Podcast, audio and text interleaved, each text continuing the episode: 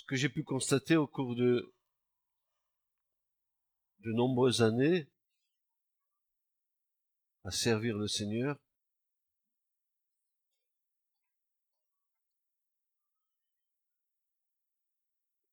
nombre de ceux et de celles qui sont dans la foi,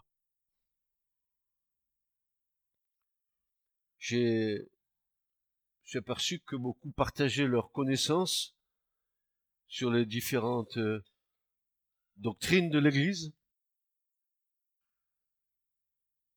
Alors les dons, le Saint-Esprit, les multiples sujets d'édification de l'Église, l'organisation de l'Église, toutes ces choses qui sont des bonnes choses, qui sont là. En, soi, cela n'est pas mauvais, mais voilà, cela est la base de notre foi acquise une fois pour toutes.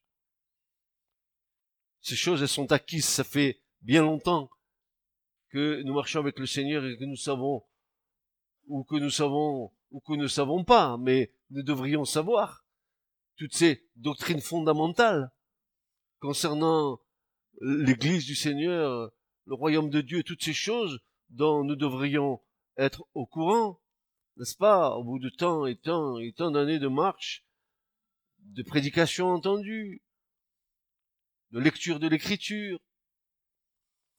Mais il y a une base qui nous a été communiquée.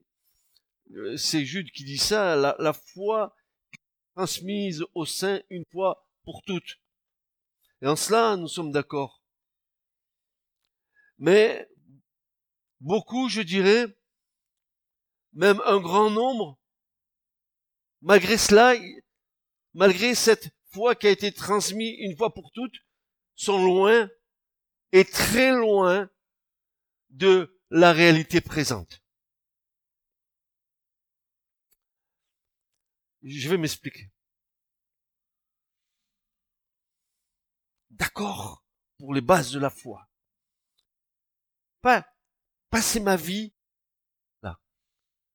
Je vis un temps de ma vie qui est dans une génération précise et je dois me poser la question. En dehors de l'acquis de ma foi, je dois me poser la question, quelle est la réalité que je suis en train de vivre?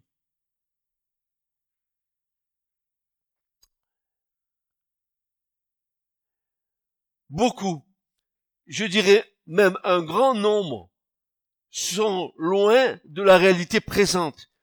Ils n'ont aucune notion, ils n'ont aucune notion de la parole prophétique qui entraîne de s'accomplir et ils en ignorent ses effets et ses accomplissements. Et le prophète euh, Ésaïe, chapitre 5, verset 10, nous dira, et c'est Dieu qui le dit lui-même, c'est le Seigneur qui le dit, c'est pas moi, c'est pas Francis, c'est pas votre serviteur, c'est l'Éternel qui dit, il ne regarde pas l'œuvre de l'Éternel et il ne voit pas l'opération de ses mains.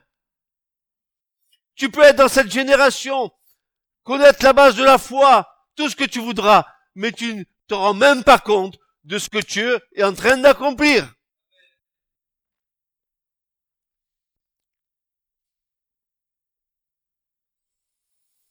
Et Paul, l'apôtre Paul, notre cher frère Paul, lui va euh, rétorquer cette chose en disant à l'Église, ce, passage de l'écriture qui devrait quand même nous interpeller. Il va dire ceci. Si le chauffard de l'église rend un son confus, qui sera prêt pour le combat de l'enlèvement? Qui sera prêt? Si l'église ne donne pas le bon son, la bonne harmonie, dans la génération où nous sommes en train de vivre, et tous s'accordent de dire, hein, c'est les temps de la fin, c'est les choses qui sont en train d'arriver. Et certains sont encore, est-ce que tu parles en langue? Est-ce que tu ça Est-ce que tu fais ça?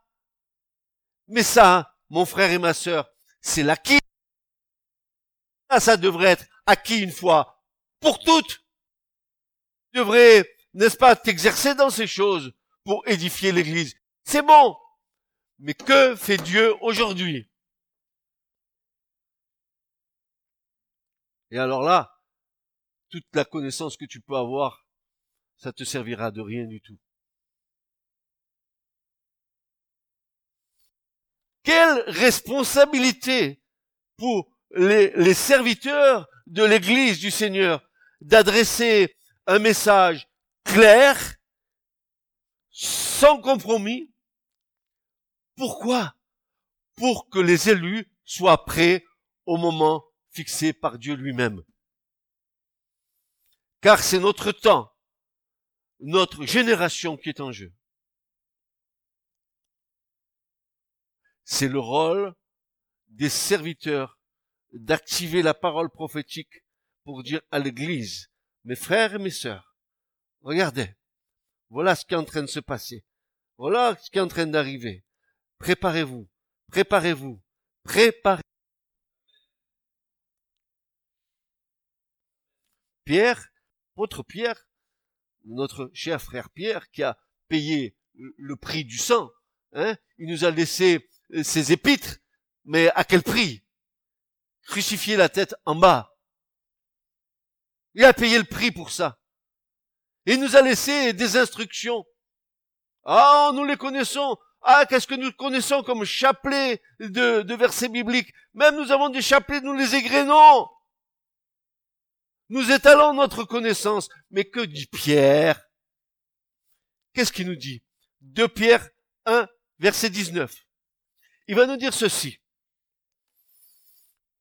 De plus, nous avons la parole des prophètes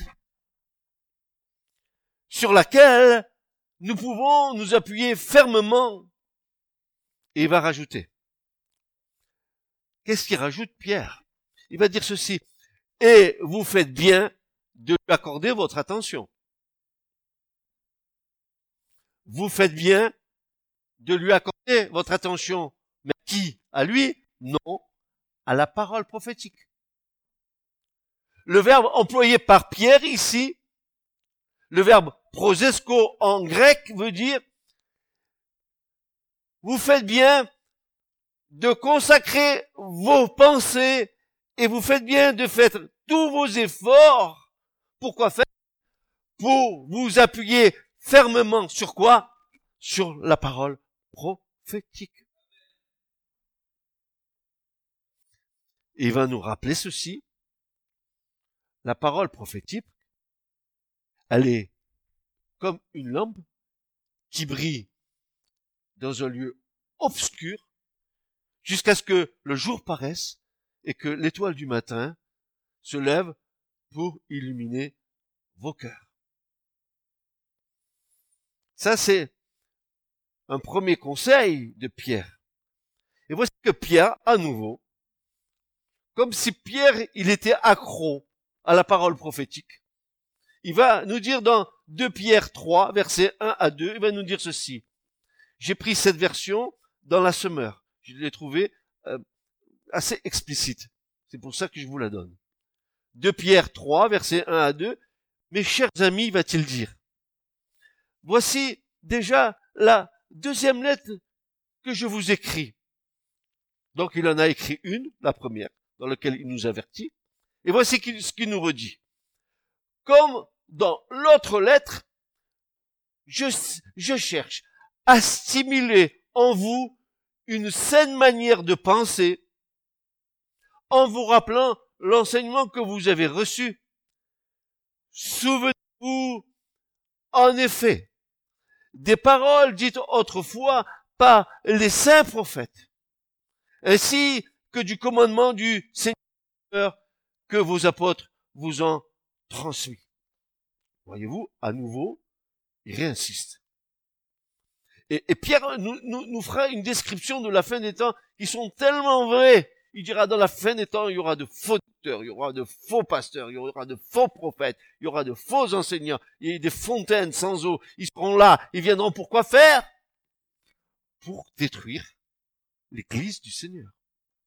Or, l'église du Seigneur, c'est toi et c'est moi. Et Pierre nous dit, vous feriez bien de faire attention, de fixer toutes vos pensées, de concentrer votre attention sur la parole prophétique. Qu'est-ce que Pierre veut nous dire?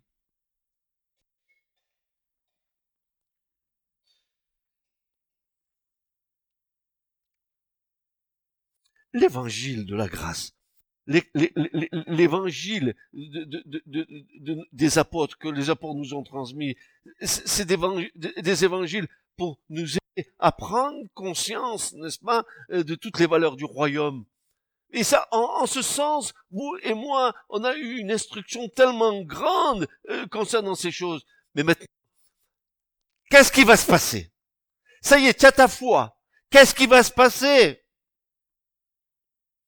Tu vas vivre sur ta foi et tu vas être comme un aveugle dans la génération où tu es.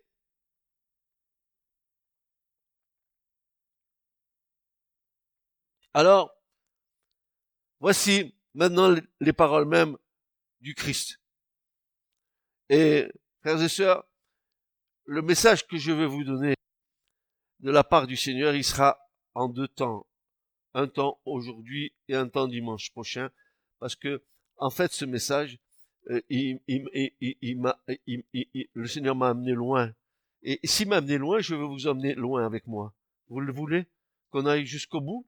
d'entendre les choses pour édifier notre foi, pour rectifier nos vies, pour être dans l'attente des choses que Dieu, d'observer méticuleusement euh, tout, toutes les contractions du monde, tous les mouvements géopolitiques, tout ce qui est en train de se passer dans le monde, pour que nous discernions comment la parole de Dieu, la parole prophétique de Dieu est en train d'agir.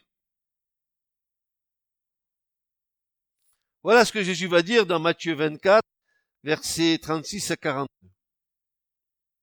Et c'est là où ce matin, je veux en venir avec vous.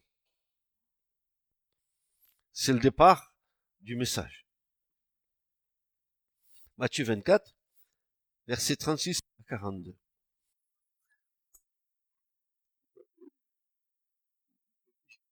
J'ai ma femme comme témoin de, ce que de, ce que ça m'a coûté ce message. Elle le sait le Seigneur ne m'a pas laissé tranquille la nuit, le jour, le matin, constamment. J'étais en train de revenir à, à, ce message et je disais, mais quand est-ce qu'il va s'arrêter? Quand est-ce qu'il va s'arrêter? Et allez, allez, ce matin encore, avant que je vienne ici. Alors voilà ce que Jésus va dire. Mes, bien-aimés, mes petits-enfants dans le Seigneur, voilà ce que Jésus nous dira pour ce qui est du, du jour et de l'heure. Personne ne le sait. Ni les anges des cieux, ni le Fils, mais le Père seul. Et Jésus nous avertit.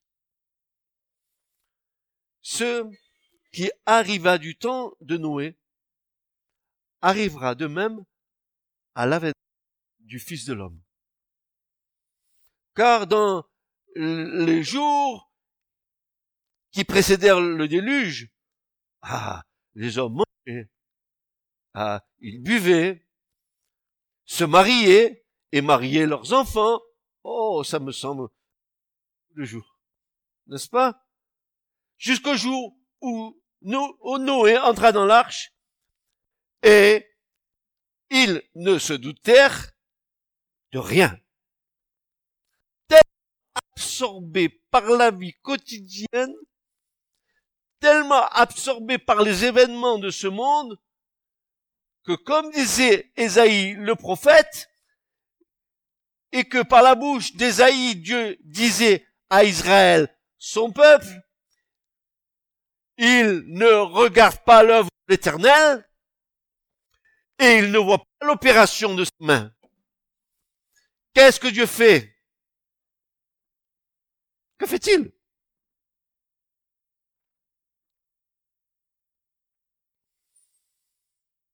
Jusqu'au jour où Noé entra dans l'arche, ils ne se doutèrent de rien.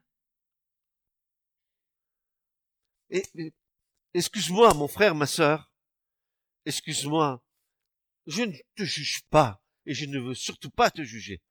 Mais si tu as l'Esprit de Dieu en toi, tu vas être sensible au mouvement du Saint-Esprit.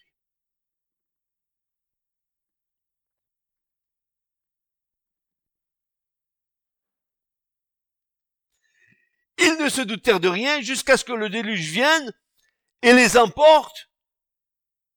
Quelques-uns? Non. Tous. Et alors là, écoute bien,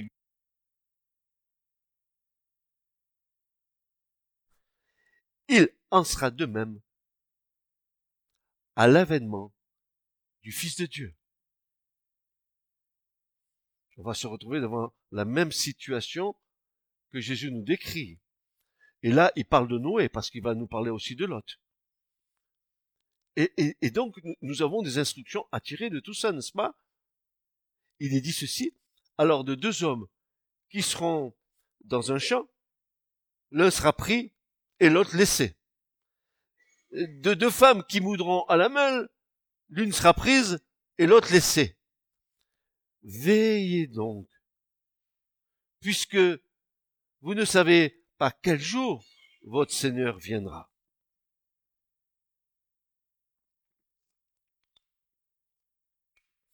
Luc, le docteur, celui qui a reçu la source de son évangile au pied de Marie, la mère de Jésus. Il dit qu'il n'a pas été témoin oculaire de toutes ces choses, mais Marie lui a transmis tout ce que Luc nous a transmis, y compris des choses que les autres euh, apôtres n'ont pas données, mais que Luc a données parce qu'il les avait recueillies auprès de Marie, la mère de Jésus. Luc 17, verset 26 dira ceci. Et comme il arriva au jour de Noé, ainsi en sera-t-il au jour du Fils de l'homme aussi Ben on mangeait, on buvait, on se mariait, on donnait en mariage, jusqu'au jour où Noé entra dans l'arche, le déluge vint, et les fit tous périr. Je vous souviens que Jésus a dit que ça sera comme du temps de Noé. Vous, avez bien ça en mémoire, n'est-ce pas? Et, vous, savez, vous commencez à comprendre ce qui s'est passé du temps de Noé. Tous périr. Hébreu 11, verset 7. C'est une énumération de versets qui vont nous introduire dans le message.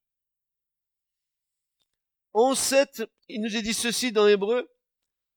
Par la foi, Noé, étant averti divinement des choses qui ne se voyaient pas encore, c'est-à-dire le déluge qui devait venir, craignit et bâtit une arche pour la conservation de sa maison.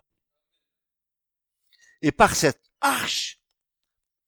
et par cette arche, il condamna le monde et devint héritier de la justice qui est selon la foi.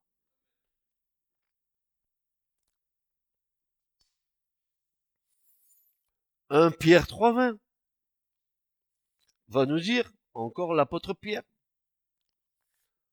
ont été autrefois désobéissants, quand la patience de Dieu attendait dans les jours de Noé, tandis que l'arche construisait dans laquelle un petit nombre, savoir huit personnes, furent sauvées à travers l'eau. Huit. La maison de Noé. Il y a une grande espérance pour nos maisons si nous obéissons à Dieu. Vous avez bien compris. Si tu crois, toi et toute ta famille, sauvé.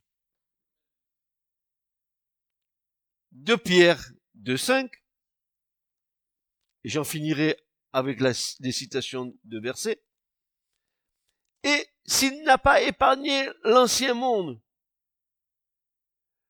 mais à préserver Noé, lui, huitième, prédicateur de justice, faisant venir le déluge sur un monde d'impies. Mais pourquoi? Pierre dit ça, pourquoi? Est-ce que c'est que ils étaient leur impiété venait du fait qu'ils mariaient leurs enfants ou qu'ils se mariaient?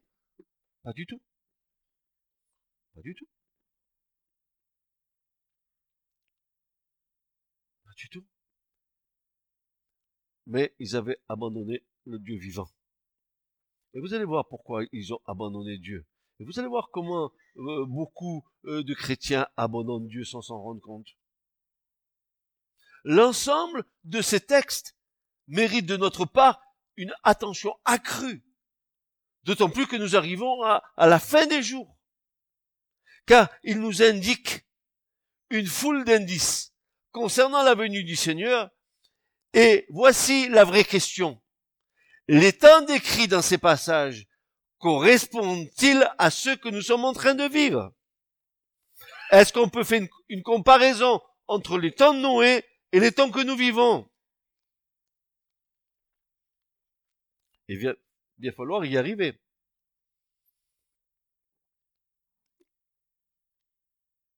Peut-être que ces textes sont à même de nous donner un autre éclairage que ceux déjà acquis dans notre foi. Vous savez, nos idées euh, toutes faites des choses de Dieu, que nous avons acquises par les différents enseignements que nous avons reçus ou pas reçus, et dans lesquels nous ne voulons pas bouger de peur d'être désarçonnés ou bien de dériver. Mais cela ne doit pas nous empêcher de continuer à sonder les Écritures et parfois d'abandonner certains points de vue et avoir le courage de nous remettre en question. La parole de Dieu, la parole du Seigneur réactualise constamment les époques dans lesquelles nous vivons.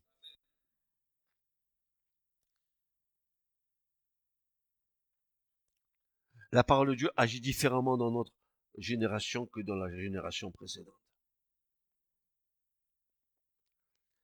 La parole de Dieu contient en elle la semence de vie.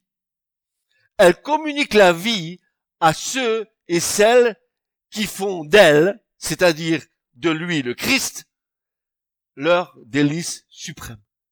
Et ici, ce n'est pas une exagération de ma part, mais une réalité tellement puissante pour l'avoir expérimenté. Je serre ta parole sur mon cœur. Je la mets sur le fronton de mes pensées. Elle est inscrite en lettres de feu dans mon cœur.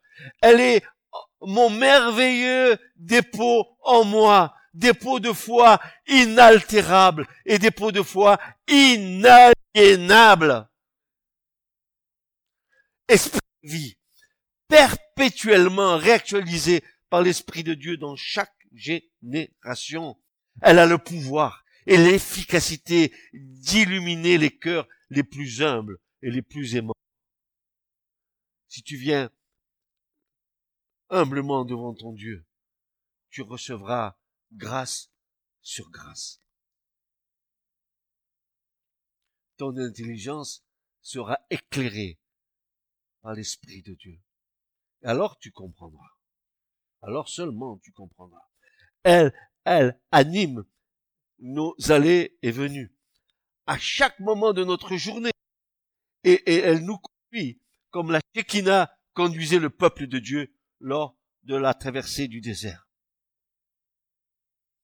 Et, et quand je dis ces choses, l'Esprit de Dieu me rappelle quelque chose de puissant, quelque chose qui est euh, la confession de foi d'Israël, qui est notre confession de foi aussi. Quelle est-elle? Écoute Israël, l'Éternel, notre Dieu, est le seul éternel. Et tu aimeras l'Éternel ton Dieu de tout ton cœur et de toute ton âme et de toute ta force et ces paroles que je te commande aujourd'hui seront sur ton cœur. Pas dans ton intelligence, sur ton cœur. Et puis ensuite, écoute-moi, tu les inculqueras à tes fils. Tu en parleras quand tu seras assis dans ta maison, quand tu marcheras par le chemin, quand tu te coucheras, quand tu te lèveras, tu les liras comme un signe sur ta main, les phylactères. Elles te seront pour fronton entre les yeux, et tu les écriras sur les poteaux de ta maison et sur tes portes. Tu appartiens 100% à Dieu. Pas de cœur partagé, nous allons voir. Ah Seigneur, mon Dieu, aide-nous. Aide-moi. Alors le Seigneur illumine les yeux de notre cœur. Car nous avons été comme l'aveugle de naissance. Nous devons absolument rencontrer Jésus-Christ sur le chemin de nos vies. Car sans quoi, nous serions en train de tâtonner dans les ténèbres. Jésus, après avoir fait un ongon sur les yeux euh, de l'aveugle, avec de la terre et de la salive, et lui avoir mis cet ongon sur les yeux, après l'avoir appliqué sur les yeux de l'aveugle, Jésus lui dit d'aller se laver les yeux dans le Siloé. Fallait avoir une sacrée foi pour obéir à cet ordre qui révélera tout l'amour de Christ à son égard, à cet homme qui est né aveugle. Mais la parole de Dieu, mais à la parole de Dieu du Seigneur, il obéit, il lave les yeux et voici le miracle, il voit. N'est-ce pas un peu nous? Nous. Mais à la parole du Seigneur, les yeux de nos cœurs sont lavés par sa parole. Et voici que l'illumination se fait jour. J'étais aveugle, maintenant je vois, dira Paul. J'étais aveugle, maintenant je vois. Paul dira aux Éphésiens que euh, Dieu dans son grand amour, dans sa sagesse infinie, illumine les yeux de vos cœurs. L'illumination intérieure.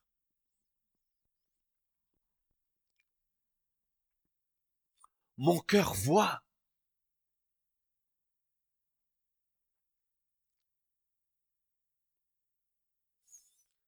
Que se passa-t-il au temps de Noé. Nous connaissons son histoire, souvent d'une manière générale. Mais avons-nous eu le temps de prendre... Des fois, je suis étonné de ce que j'écris.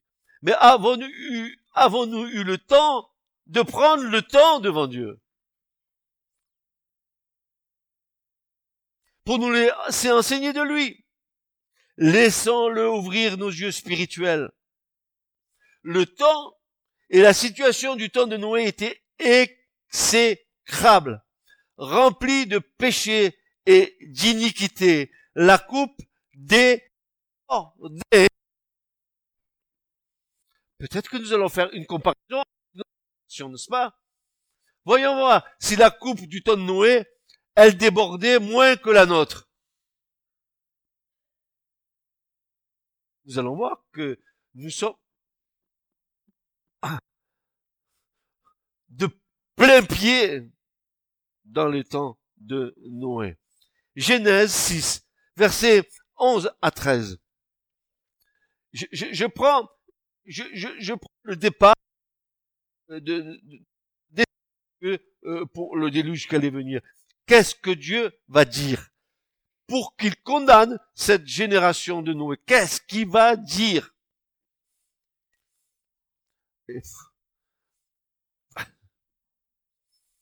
Il dit ceci. Et la terre était corrompue devant Dieu. La terre était pleine de violence. Non, tout est calme chez nous, tout va bien.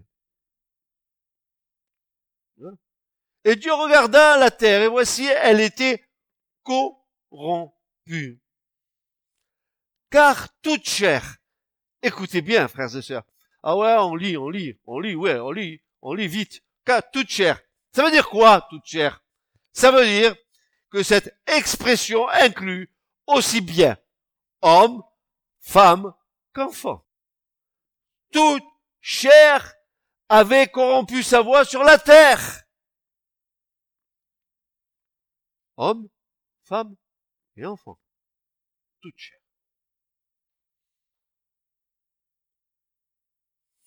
Euh, dans le texte hébreu, permettez-moi de, de, vous donner euh, un éclaircissement. Dans le texte hébreu ici, il s'agit d'un euphémisme.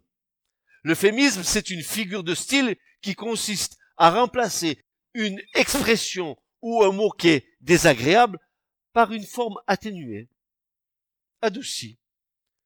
Cela permet au final de cacher l'aspect déplaisant de ce que l'on dit.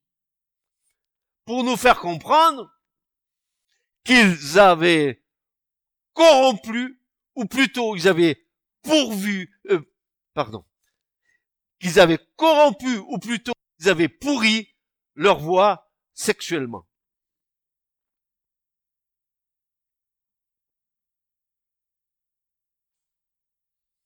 Tel est le sens du verbe sarat, à la forme nifal en hébreu.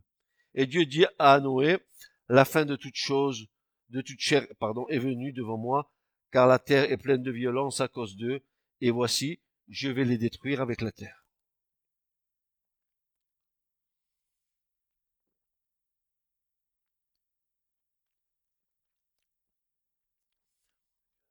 Ça, c'est le cri de mon cœur. C'est le cri de mon cœur que je vous communique. Tu ne peux pas être dans une telle génération sans en souffrir. Que dit la Bible au sujet de ce qui se passe sous nos yeux pour nous aujourd'hui? Et malheureusement, parmi le peuple qui se dit de Dieu, événement que nous avons du mal à croire à cause de la vitesse avec laquelle le mal s'accroît et se banalise le mal est appelé bien et le bien, il est appelé mal. Et l'Écriture nous dit, dans Ésaïe 5.20, malheur à ceux qui font cela, dira le prophète, et qui changent. Oh, lumière.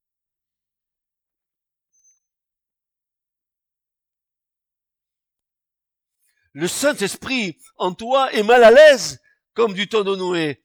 Tu dois être accablé par le monde dans lequel tu vis. Si tel n'est pas le cas, alors le mélange est dans ta vie. Et qui dit mélange, dit compromis.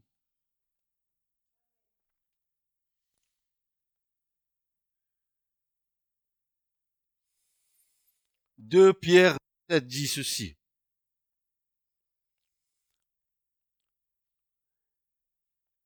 S'il a délivré le juste concernant Lot, accablé, le verbe qui est là, Lot, il était profondément attristé, profondément consterné, profondément affligé de ce qu'il voyait dans Sodome et Gomorre. Et toi, qui es dans cette ville, Montpellier, la perle du Sud. Première ville du mariage homosexuel en France. Tu es pas triste? Tu es pas accablé de vivre dans une telle ville? Quand tu vois que rue devant toi, tu n'es pas accablé, tu n'es pas triste. Oh, c'est normal. C'est la vie moderne.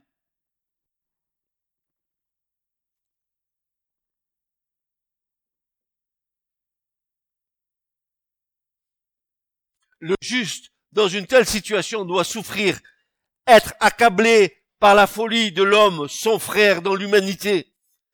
Quel aveuglement sans la lumière du Seigneur.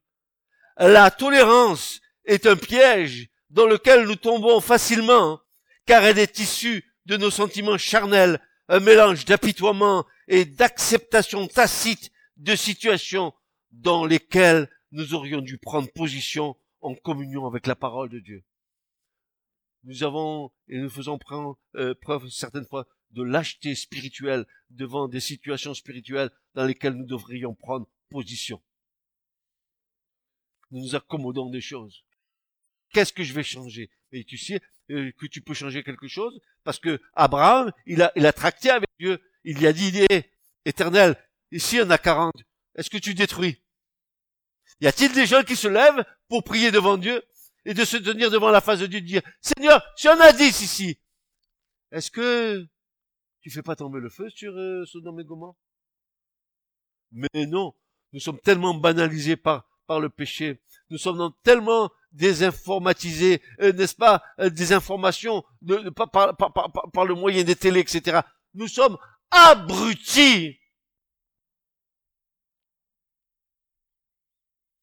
Anesthésiés.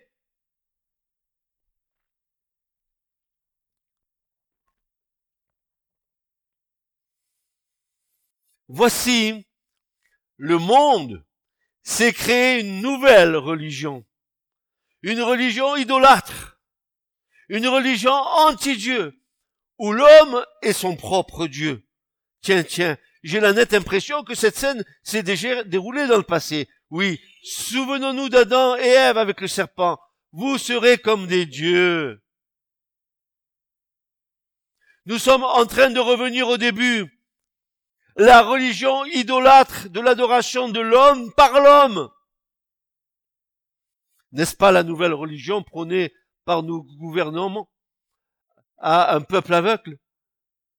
Nos gouvernements disent à ce peuple aveugle, vive la nouvelle religion, vive la laïcité, vive la France. Alors, ils s'efforceront à faire disparaître toute trace de l'évangile du Seigneur mais c'est méconnaître le Seigneur qui veille sur sa parole afin qu'elle s'accomplisse. Alléluia. La nouvelle religion, la laïcité, l'humanisme. Allons, nous sommes libres de faire ce que nous voulons. C'est la tentation du jardin d'Éden. On, est revenu au début. On est revenu aussi comme du temps de Noé. Attendez, on n'a pas fini avec... On n'a même pas encore commencé. Je suis en train de vous dire des choses pour vous faire comprendre dans quel temps nous vivons. Et euh, ne, croyez pas que ce que je suis en train de vous dire, c'est des fantasmes de, de votre serviteur. Hein. C'est une réalité que vous vivez, que je vis.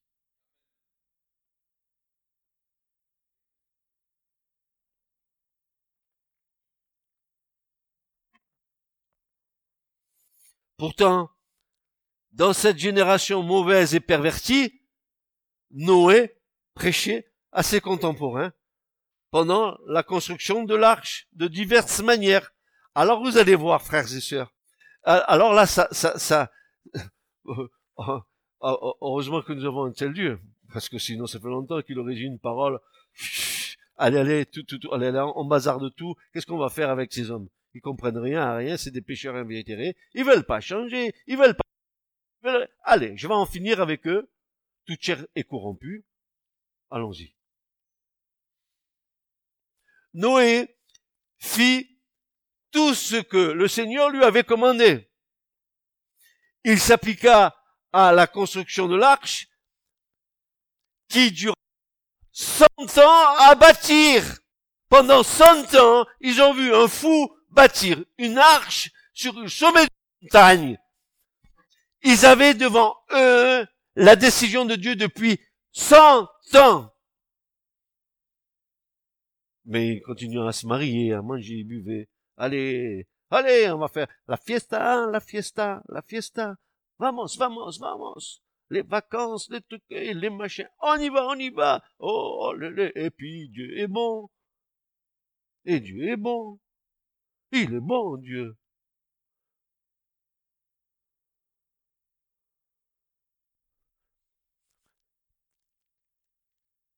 Il s'appliqua à la construction de l'arche qui dura cent ans à bâtir, un siècle.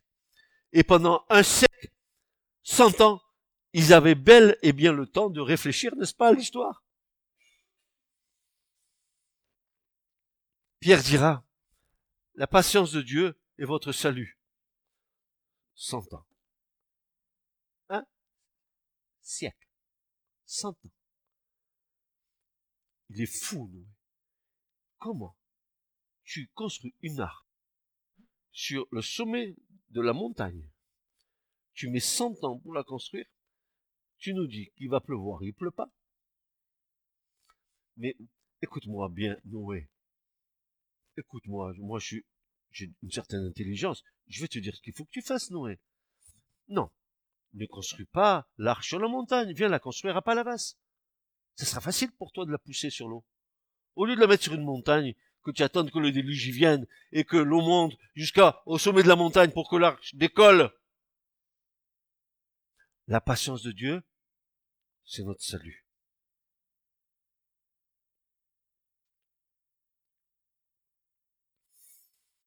Et l'insensibilité que les hommes de ces temps-là témoignèrent lorsqu'ils voyaient faire ce bâtiment et qu'ils savaient pertinemment le sujet pour, lequel on le construisait. Ils n'étaient pas fous, ils savaient, Noé leur avait dit, il est appelé prédicateur de la justice. Il leur avait dit, si vous vous repentez pas, si vous ne renez pas à l'éternel, il va se passer ça.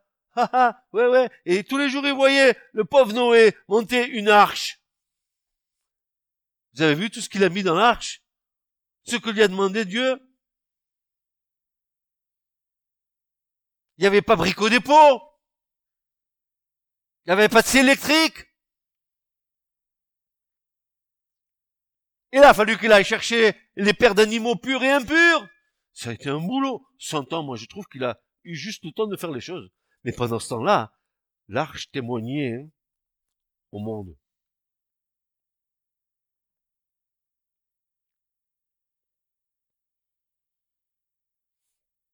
Et l'insensibilité que les hommes de ces temps-là témoignèrent lorsqu'ils voyaient ce bâtiment se construire, et qu'ils savaient pertinemment le sujet pour lequel on le construisait sans se mettre en peine de se corriger de leur désordre moral.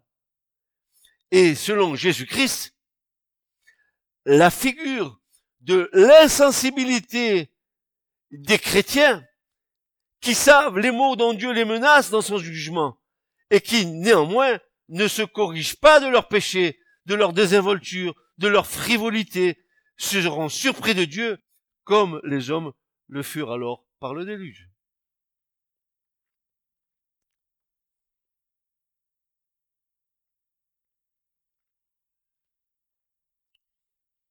Voilà ce que dit Pierre. De Pierre 3, versets 1 à 10. Je l'ai prise toujours dans la version de, Semeur parce que je trouvais que c'était bien expliqué c'était plus compréhensible.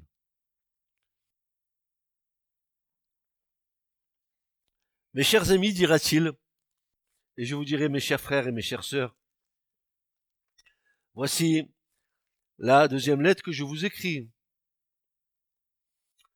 Dans l'une, comme dans l'autre lettre, je, cherche à stimuler en vous une saine manière de penser en vous rappelant l'enseignement que vous avez reçu. Souvenez-vous en effet des paroles dites autrefois par les saints prophètes, ainsi que du commandement du Seigneur et Sauveur que vos apôtres vous ont transmis.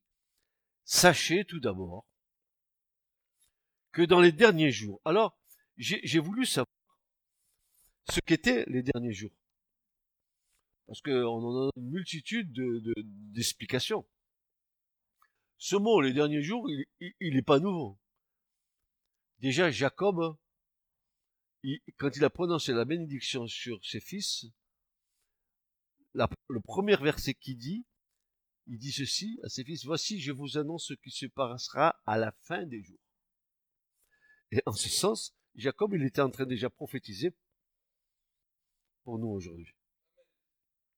Rendez compte? Oh, Jacob, ah, Genèse chapitre 49, verset 1. Ça fait longtemps cette histoire. nous arrivons, nous, euh, à la fin. À la fin de quoi? Ben, À la fin des jours. Comme l'avaient prophétisé les saints, les, les patriarches, les saints apôtres. Comme Jésus l'a dit. Et alors, qu'est-ce qu'il est dit ici? Sachez tout d'abord que dans les derniers jours, ah ben oui, qu'est-ce qui va se passer? Ah ben, des moqueurs viendront, qui vivront au gré de leurs propres désirs. Je fais ma vie. N'est-ce pas? Auront votre foi ridicule. Ah bon? En disant, eh bien, il a promis de venir, mais c'est pour quand? Nos ancêtres sont morts. Et depuis que le monde est monde, rien n'a changé. Mais il y a un fait que les gens oublient délibérément. C'est que Dieu, par sa parole, a créé autrefois le ciel et la terre. Il a séparé la terre des eaux. Il l'a rassemblée du milieu des eaux. De la même manière, Dieu a détruit le monde, d'alors par les eaux du déluge. Quant à la terre et aux cieux actuels, ils sont réservés par cette même parole pour être livrés à quoi? Au feu. Ils sont gardés en vue du jour du jugement où tous ceux qui n'ont aucun respect pour Dieu. Mais il y a un fait que vous ne devez pas oublier, mes chers amis. C'est que pour le Seigneur, un jour est comme mille ans, et mille ans comme un jour. Le Seigneur n'est pas en retard dans l'accomplissement de sa promesse, comme certains l'imaginent. Il fait simplement preuve de patience à votre égard, car il ne veut pas qu'un seul ne périsse. Il voudrait au contraire que tous parviennent à se convertir. Mais le jour du Seigneur viendra comme un voleur. En ce jour-là, le ciel disparaîtra dans un fracas terrifiant, les astres embrasés se désagrégeront, et la terre sera trouvée jugée avec tout ce qui a été fait sur elle.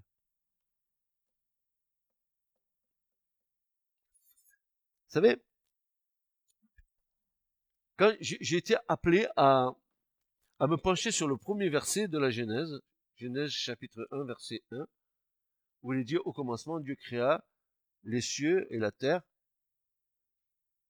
et que l'Esprit de Dieu m'a amené à fixer mes, yeux sur ce verset.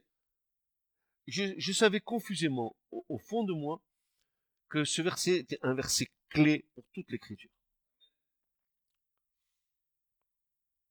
Et puis, l'Esprit de Dieu a commencé à m'enseigner dessus. Je vous en ai donné des bribes. Hein, quand on a regardé le premier verset de la Genèse, au commencement, Dieu créa les cieux et la terre, en hébreu et tout ce qu'on a pu en tirer.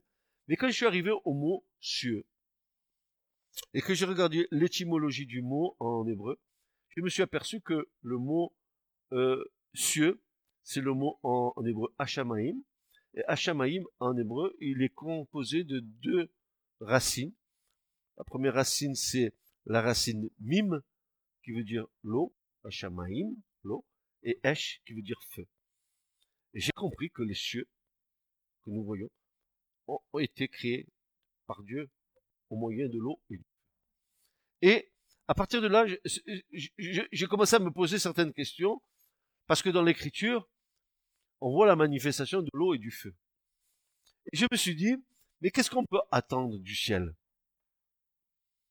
Quand, Dieu va agir en tant que Dieu de miséricorde, comme l'Adonai, celui qui est le tétagramme sacré, Dieu Erad, alors on, peut s'attendre du ciel l'eau et le feu de son Esprit Saint.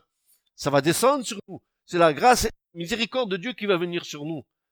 Mais quand Dieu agit en haut, en tant que Dieu de justice, il faut s'attendre à l'eau et au feu de la justice de Dieu. Et la première des manifestations de cette justice, a été du temps de. Et la dernière, ça sera avec le feu. C'est tout ce qu'on peut attendre du ciel au niveau de la manifestation, la miséricorde et de la justice de Dieu. L'eau et le feu. Ensuite, il nous est dit ici qu'il fait simplement preuve de patience à notre égard, à votre égard. Car il ne veut pas qu'un seul ne périsse. Vous savez, on a des versets bibliques, alors celui-là il est archi connu de tous les chrétiens. Tous les chrétiens le connaissent. C'est un verset. Dieu a tant aimé le monde qu'il a donné son Fils unique, afin que quiconque croit en lui ne périsse point, mais qu'il ait la vie éternelle. Oh, je suis désolé. Là, c'est encore un doux euphémisme. On a encore édulcoré la traduction, on l'a, euh, comment dire, adouci pour pas trop choquer. Euh, ce... Malheureusement, je suis pas d'accord avec ça. Mais le verbe ici, c'est pas afin qu'il ne périsse pas. L'écriture dit afin qu'il ne soit pas détruit. Tu peux périr dans ton lit, tranquille. Mais la destruction, c'est autre chose. Alors, les derniers jours est, une expression pour nous dire les ultimes jours. Et ce n'est pas nouveau dans la bouche de Pierre, puisque Jacob, notre père dans la foi, avait déjà prophétisé concernant cette période en Genèse 49.1. Dieu n'exerce sa justice sur les hommes qu'à regret. Il fait toujours voir quelques traces de sa bonté dans sa plus grande colère. Et on voit ici qu'il avertit les hommes si longtemps avant, un siècle. Si pendant un siècle Dieu te disait, mon frère, reprends-toi, abandonne tes mauvaises voies.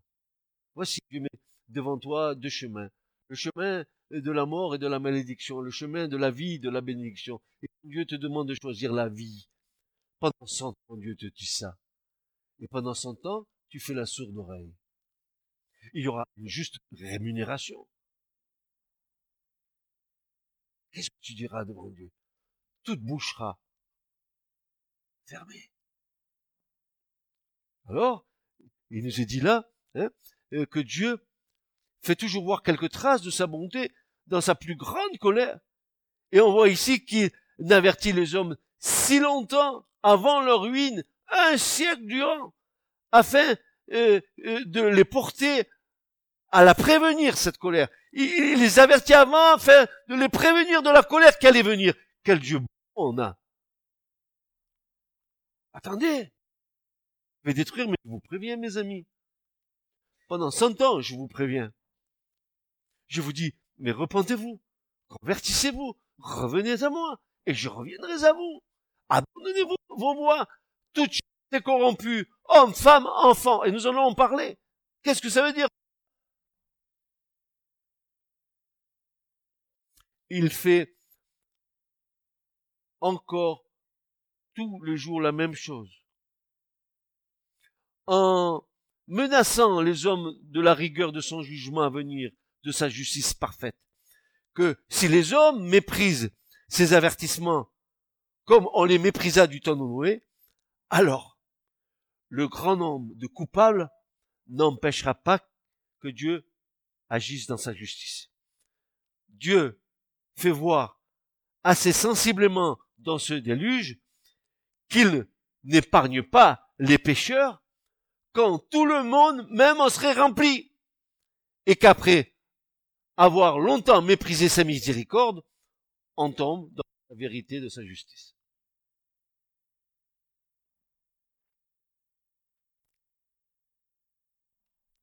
Écoutez-moi bien. Écoutez ce que j'ai à vous dire. Tout en subissant des sarcasmes, des moqueries, le prédicateur de la justice, Noé, subit les colibés de ses contemporains, de ses soi-disant croyants, toujours en rébellion déguisée contre la parole de Dieu. Et Hé, Noé, le déluge, c'est pour bientôt.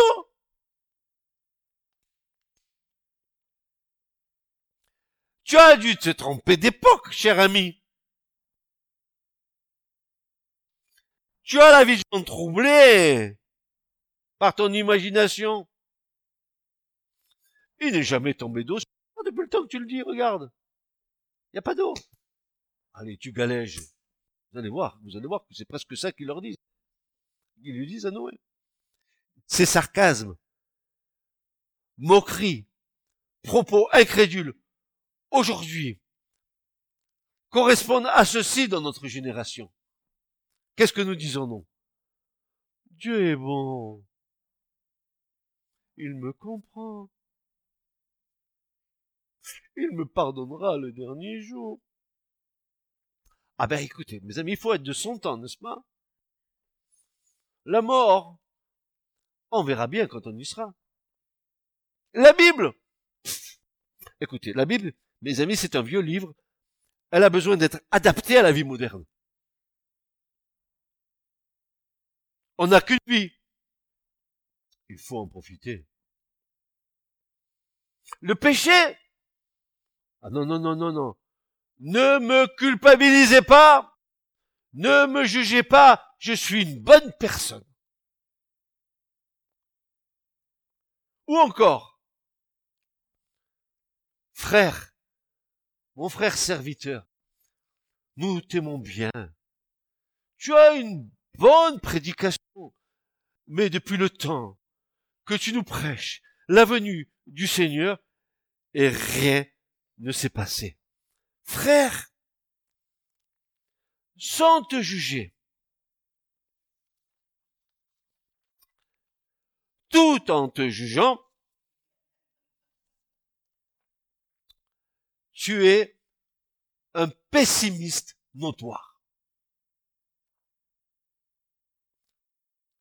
Écoute frère, notre génération, elle n'est pas plus mauvaise que celle du temps de Noé.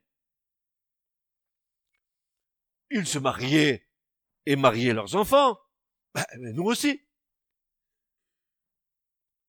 Quelle différence avec nous? Oui, la réflexion peut paraître juste, sauf qu'aujourd'hui, on marie homme avec homme. On marie femme avec femme. On se paxe pour éviter de s'engager éviter les lois humaines auxquelles nous devons faire face. Le péché a été poussé à son plus haut degré. Il existe même un tourisme sexuel de jeunes enfants dans les pays tels que la Thaïlande et tous les pays périphériques autour de la Thaïlande. Mais le péché, frères et sœurs, du temps de Noé, c'était de la gnognotte avec ce que nous vivons nous aujourd'hui. C'était rien en comparaison de jusqu'où l'homme est, arrivé. Je suis libre. Ah ben voilà. Voilà ma liberté, ce qu'elle a apporté. Et vous croyez que on n'est pas comme du temps de Noé?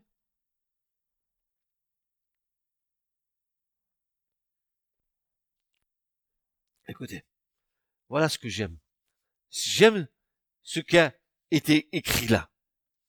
Et je vais vous le redire, comme ça, vous ferez pas des cauchemars avec moi. Frère, Francis, mon frère, tu es un brave frère. Tu es un brave frère. Je t'estime au plus haut point. Tu es un vrai serviteur de Dieu. Vraiment, quand on vient ici, on sent qu'il y a l'onction de Dieu, il y a une bonne prédication. Oh. Ouais. C'est vrai. Mais tu sais, ça fait longtemps que tu que la prophétique son temps et depuis le temps que tu prêches eh ben tu vois, eh ben moi, moi, hein, moi, j'estime que Je crois que tu te trompes. Rien ne s'est passé depuis que tu dis tout ça. Eh ben, mon frère, mon frère que j'aime, ben, sans te juger, tout en te jugeant, tu es un pessimiste notoire. Je préfère être pessimiste notoire dans ma génération qu'un saint béatifié.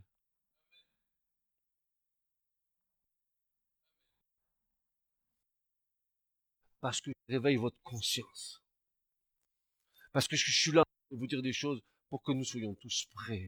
Si demain le Seigneur vient prêt. Si je continue à te dire, oh Dieu est amour, vas-y mon frère, oh c'est pas grave, tu peux, oh non, tu peux, allez, fais, fais, fais, fais.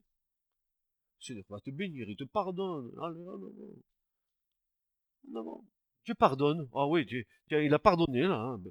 huit, huit, huit, la famille de Noé, ils étaient les autres, toute chair est corrompue.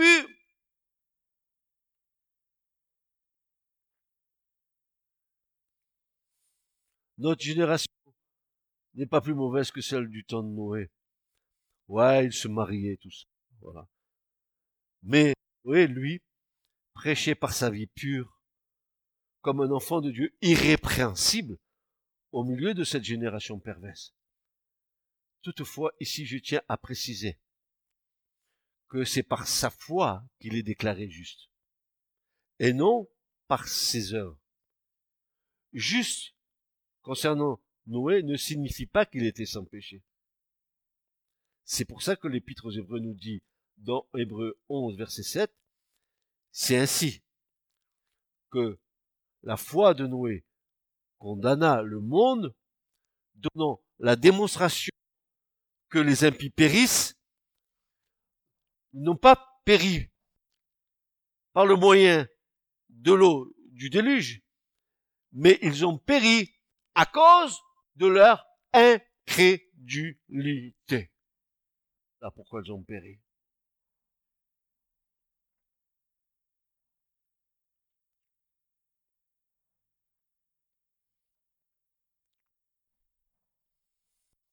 Ceci est une partie de la première partie du message que je dois vous transmettre de la part du Seigneur. C'est une partie de la première partie. Et j'estime que ce que nous entendons aujourd'hui nous rend responsables devant Dieu de ce qui se fera peut-être ce soir ou demain ou après-demain, peu importe nous continuons à prier et à veiller. Comment? En serrant la parole du Seigneur sur notre cœur, afin de ne pas pécher contre lui. Comment? Eh ben, en gardant la parole de la persévérance. Comment? En ne reniant pas son nom. Comment? Je ne renie pas le nom du Seigneur. Renier le nom du Seigneur, c'est souvent ma façon de vivre qui est un anti-témoignage que je prétends être dans le Seigneur. Nous verrons, nous verrons avec Lot, avec sa femme, et nous verrons ce qui se passe dans nos maisons. Comment, à un moment donné, eh, nous fuyons nos responsabilités. Nous voulons pas la guerre, alors nous nous défilons. Nous devons prendre position.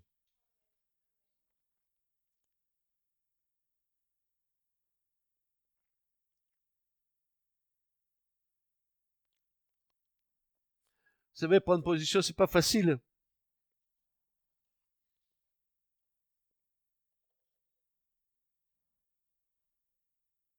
Pas facile.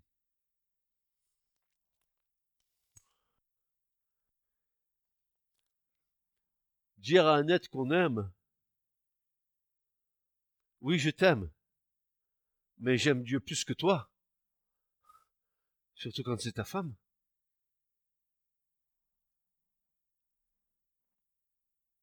Qu'elle te dit qui t'aime plus? Ton Dieu ou moi?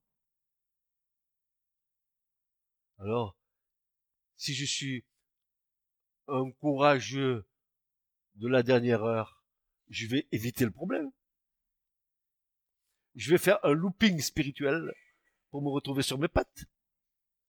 Pour ménager la chèvre et le chou. Mais tu sais que la chèvre va manger le chou quand même. T'inquiète pas. que tu le feras, et que dans ton cœur, tu seras mal à l'aise. Parce que le Seigneur, est capable de venir vers toi et de te dire, si tu m'as renié devant les hommes, moi aussi je te renierai devant mon Père qui est dans les cieux.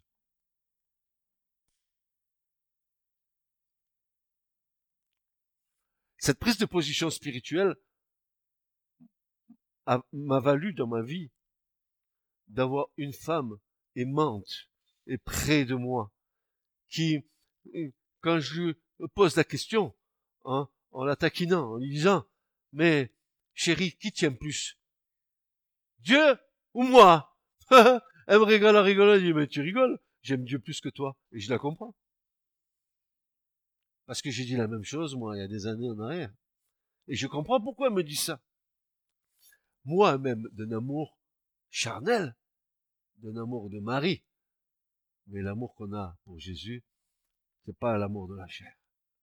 C'est l'amour de l'esprit. Que Dieu vous bénisse. Et dimanche prochain, comme je vous ai dit cette semaine, prenez vos ceintures de sécurité, attachez-les sur votre siège, parce qu'il y aura des turbulences encore. Hein? Dimanche, nous entendrons la parole du Seigneur encore et encore jusqu'à ce que nous comprenions qu'il nous faut être prêts, n'est-ce pas, à le rencontrer.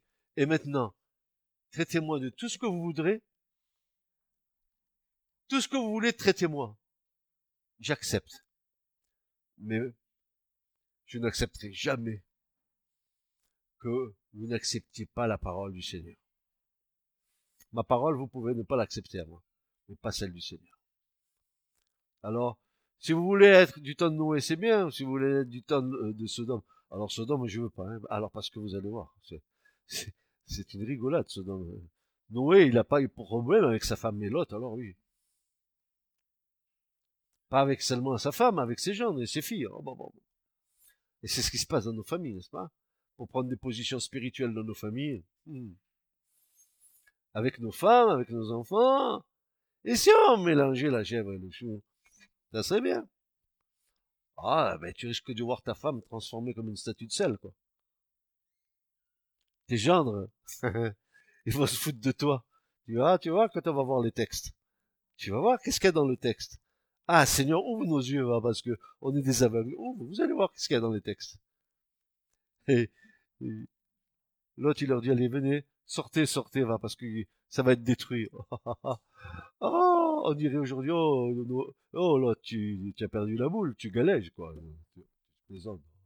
On va pas faire ça, Dieu. Non. Non. Sortez, sortez, sortez, ça va être détruit. Dans le temps, non. On est bien à Sodome. Et la femme de l'autre, alors? La femme de que jamais, jamais votre femme inconvertie ne vous détourne du Seigneur. Et, et, que jamais, que jamais, jamais vous puissiez, n'est-ce pas, ménager la chèvre et le chou pour être agréable à Dieu et agréable aussi à votre femme. Il faut qu'à un moment donné, n'est-ce pas, qu'il y ait des prises de position qui se fassent. Ça va de la vie de l'autre.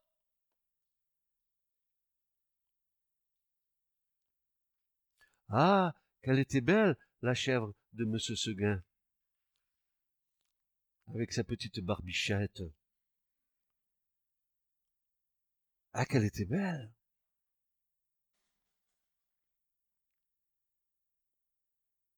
Attention, le loup rôde. J'ai combattu le bon combat, dira Paul. J'ai achevé ma course. J'ai gardé la foi, désormais la couronne de vie incorruptible mais réservée. Amen. Que Dieu vous bénisse, mes frères et sœurs, et que le Saint-Esprit nous aide, nous aide dans nos faiblesses, parce que nous sommes faibles. Disons comme Paul, c'est quand je suis faible que je suis fort, car ma force est dans le Seigneur. Amen. Soyez bénis.